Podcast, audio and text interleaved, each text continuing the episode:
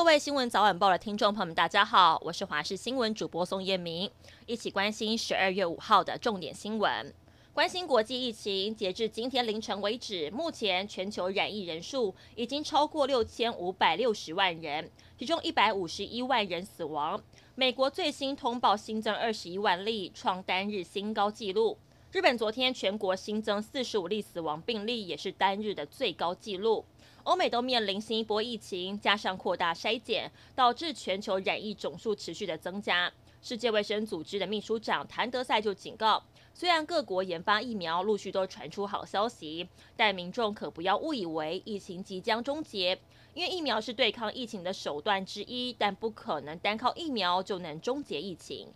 中央流行疫情指挥中心公布，今天新增三例境外移入的确诊个案，详细情况将在下午两点召开记者会，由庄人祥发言人主持说明。台中市的王姓男子进口了中国口罩机设备，谎称他是口罩国家队的制造商，以测试良率大量生产口罩，还冒充医疗口罩批发给网络卖家。警方接获报案之后，查获了劣质口罩一百一十五万片，制造机十二台。调查发现，王贤制造的口罩已经流入市面，依法将王姓嫌犯等人移送彰化地检署侦办。台铁瑞芳猴硐间的边坡受到连日的豪雨强灌，大规模的走山。原本预估落石约有三千八百立方公尺，不过实际估算之后，发现要清除的土方居然高达一万立方公尺，几乎要用台铁七百趟到一千趟的无棚斗车才能够清运完。加上大雨仍未停歇，抢修困难。对此，台铁表示，若大雨一直下，速度可能会受到影响，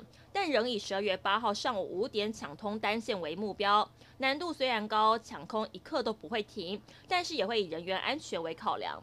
俄罗斯一名直播主在本月的二号，为了有粉丝支付一千美元（大约是台币二点八万元）的斗内，居然把怀孕的女友活活冻死。目前网红已经遭到逮捕，但是关于他更多惊悚的内幕也跟着曝光。原来这名网红是一名丑女的暴力犯，经常对着女友还有其他女性重拳殴打。警方也表示，二十八岁的女友在冻死之前，身上明显遭到重击。香港民主运动人士不断被打压。彭博报道，英国发给了香港居民的英国国民海外护照 （BNO），今年前十个月发出的数量高达了二十一万六千三百九十八本，是一九九七年香港主权移交以来最多的。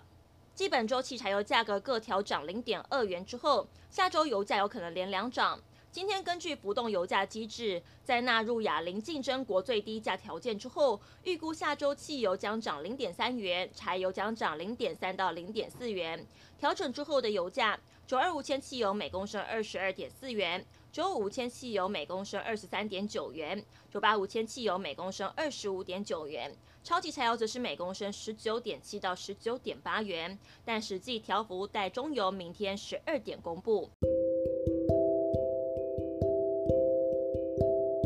以上是这节新闻内容，非常感谢您的收听，我们再会。